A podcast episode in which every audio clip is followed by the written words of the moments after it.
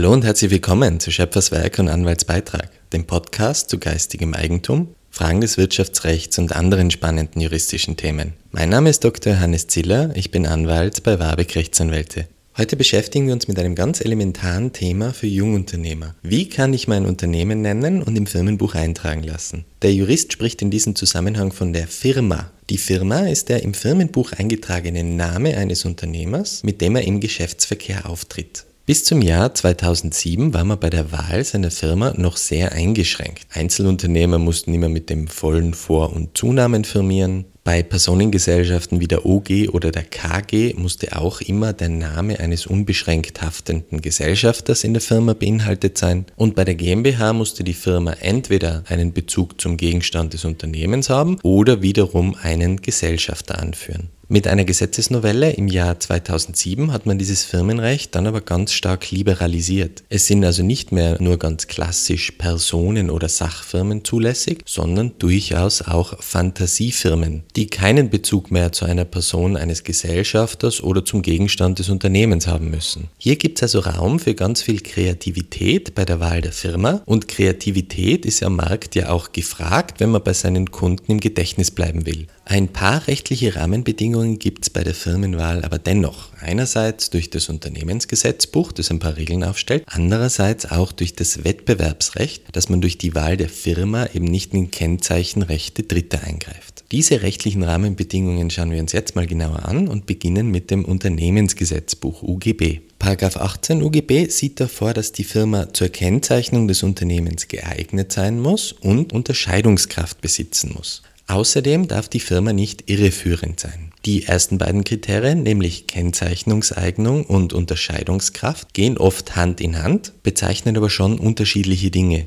Der Begriff Kennzeichnungseignung wird so ausgelegt, dass die Firma aussprechbar sein muss, damit sie ihre Namensfunktion erfüllen kann. Klassischerweise besteht die Firma also aus Worten oder sonst zumindest aussprechbaren Buchstabenfolgen. Kombinationen mit Zahlen bzw. benennbaren Satzzeichen, beispielsweise ein Rufezeichen, ein Fragezeichen, ein Doppelpunkt, sind durchaus zulässig. Machen wir das Ganze mal ein bisschen konkreter anhand von Beispielen. Eine klassische Personenfirma wäre beispielsweise die Johannes Ziller GmbH. Eine Firma mit Sachbezug könnte die Reisebüro Ziller OG sein eine Fantasiefirma, die Jubdidu EU. All diese Beispiele wären grundsätzlich mal geeignet, ein Unternehmen zu kennzeichnen. Keine Kennzeichnungseignung der Firma habe ich dann, wenn ich beispielsweise aus Jux und Tollerei nur einen Buchstabensalat anmelden will, weil das dann nicht aussprechbar und dementsprechend auch nicht als Name des Unternehmers geeignet ist. Im Jahr 2002 hat beispielsweise in Deutschland jemand versucht, die A.A.A.A.A.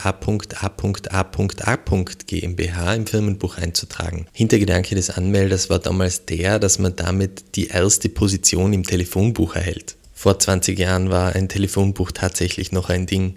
Die Eintragung ist aber letztlich an der notwendigen Kennzeichnungseignung gescheitert. Probleme bei der Eintragung der Firma kann ich auch dann bekommen, wenn ich bestimmte Bildzeichen als Teil der Firma aufnehme, weil da dann nicht ganz klar ist, wie das ausgesprochen wird. Denken Sie da zum Beispiel an den Hashtag, das Sternchen auf der Tastatur oder das Ad-Zeichen. Wobei ich schon der Meinung bin, dass das auch so ein bisschen dem Wandel der Zeit unterliegt. Es mag schon sein, dass man früher unschlüssig war, ob man das Rautezeichen jetzt Doppelkreuz, Raute oder Hashtag nennt. Im Laufe der Zeit wird es jetzt aber immer eindeutig eindeutiger und es setzt sich die Bezeichnung Hashtag durch. Da obliegt es dann letztlich den Rechtspflegern an den Firmenbuchgerichten zu entscheiden, wann sie die Aufnahme eines solchen Hashtags in eine Firma auch als kennzeichnungsgeeignet interpretieren. Auch rechtliche Beurteilungen unterliegen schließlich dem Wandel der Zeit. Was ich in den letzten Jahren durchaus als Trend beobachte, ist, dass man bei Worten entweder die Vokale weglässt oder durch Ziffern ersetzt. Das sind dann kleine Denksportaufgaben für den Leser und Hörer. Denken Sie zum Beispiel an den Sportstreaming-Dienstleister The Zone, geschrieben in Großbuchstaben D-A ZN. Da habe ich auch erst aus der Werbung entnommen, dass die gern als The Zone bezeichnet werden wollen. Ich sage überhaupt nicht, dass das schlecht gewählt ist, sondern dass man sich einfach bewusst machen sollte, dass es hier zu Verwirrungen kommen kann. Und mancher Kunde, die dann zum Beispiel Datsen nennt, habe ich auch schon gehört. Prinzipiell kriege ich das aber als kennzeichnungsgeeignet eingetragen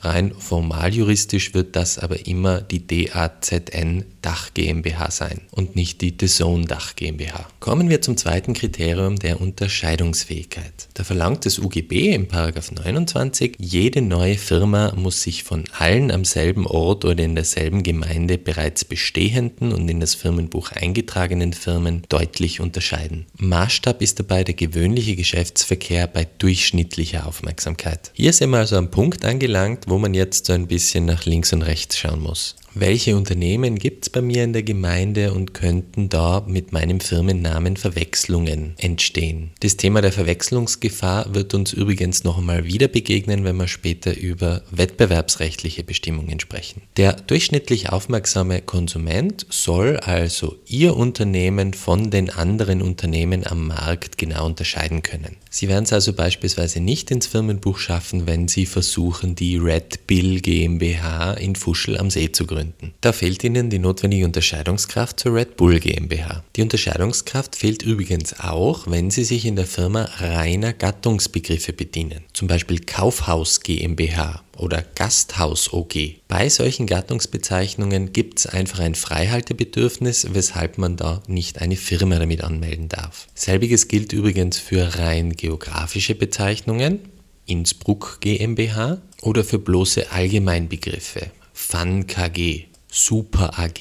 Die Firma muss also so markant sein, dass man damit ein ganz bestimmtes Unternehmen verbindet. Als drittes Kriterium im Bunde haben wir dann noch das Irreführungsverbot. Die Firma darf also keine Angaben enthalten, die geeignet sind, über geschäftliche Verhältnisse zu täuschen. Ich darf meine GmbH also nur dann Arnold Schwarzenegger GmbH nennen, wenn er wirklich auch Mitgesellschafter ist. Eine Irreführung könnte aber auch darin bestehen, dass der Firmenwortlaut über das wahre Geschäftsfeld des Unternehmens täuscht oder durch den Firmenwortlaut eine Größe des Unternehmens suggeriert wird, die tatsächlich einfach nicht gegeben ist. Als weiteren Ausfluss dieses Grundsatzes der Firmenwahrheit muss man auch immer den richtigen Rechtsformenzusatz verwenden. Im Firmenbuch eingetragene Einzelunternehmer müssen die Bezeichnung eingetragene Unternehmer bzw. eingetragene Unternehmerin verwenden oder können das verständlich abkürzen, zum Beispiel mit E.U.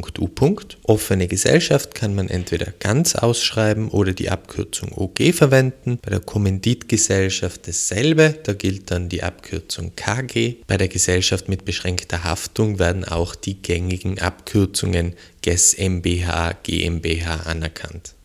Diese drei Kriterien, also Kennzeichnungseignung, Unterscheidungskraft und fehlende Irreführung, prüft also der Rechtspfleger am Firmenbuchgericht und trägt dann entweder nach einer Beurteilung die Firma ins Firmenbuch ein oder verweigert das. Wer vorab gern geprüft haben möchte, ob die geplante Firma es auch tatsächlich ins Firmenbuch schafft, kann sich dazu an die Wirtschaftskammer wenden oder Sie wenden sich an Ihren Rechtsanwalt. Die Eintragung im Firmenbuch ist aber aus rechtlicher Sicht nur die halbe Miete. Selbst wenn Sie es ins Firmenbuch geschafft haben, schließt es nicht aus, dass ein Mitbewerber wettbewerbsrechtliche Ansprüche wegen einer Kennzeichenverletzung geltend macht. Paragraph 9 UWG sieht davor, Wer im geschäftlichen Verkehr eine Firma in einer Weise benutzt, die geeignet ist, Verwechslungen mit dem Namen der Firma oder der besonderen Bezeichnung hervorzurufen, derer sich ein anderer befugterweise bedient, kann von diesem auf Unterlassung in Anspruch genommen werden. Außerdem kann man schadenersatzpflichtig werden, wenn man weiß oder wissen muss, dass es eine missbräuchliche Art der Benutzung der Firma war. Man muss also nochmal genauer als im reinen Firmenbuchverfahren prüfen, ob die gewählte gewählte Firma verwechselbar ähnlich mit einem bereits bestehenden Namen, einer anderen Firma oder einer Marke sein könnte. Diese Prüfung beschränkt sich jetzt nicht nur auf den gleichen Ort. Man ist also hier noch einmal sehr gut beraten, bevor man eine Firma auswählt, dann noch einmal ganz genau ins Firmenbuch zu schauen, ins Markenregister zu schauen, eine Google-Recherche durchzuführen, welche Kennzeichen am Markt bereits vorhanden sind und inwiefern ein durchschnittlich aufmerksamer Kunde die eigene Firma Firma mit diesem Kennzeichen verwechseln könnte. Erst wenn man eine solche Prüfung durchgeführt hat, sollte man damit beginnen, dann auch wirklich ein Logo zu kreieren, Geschäftspapier zu drucken,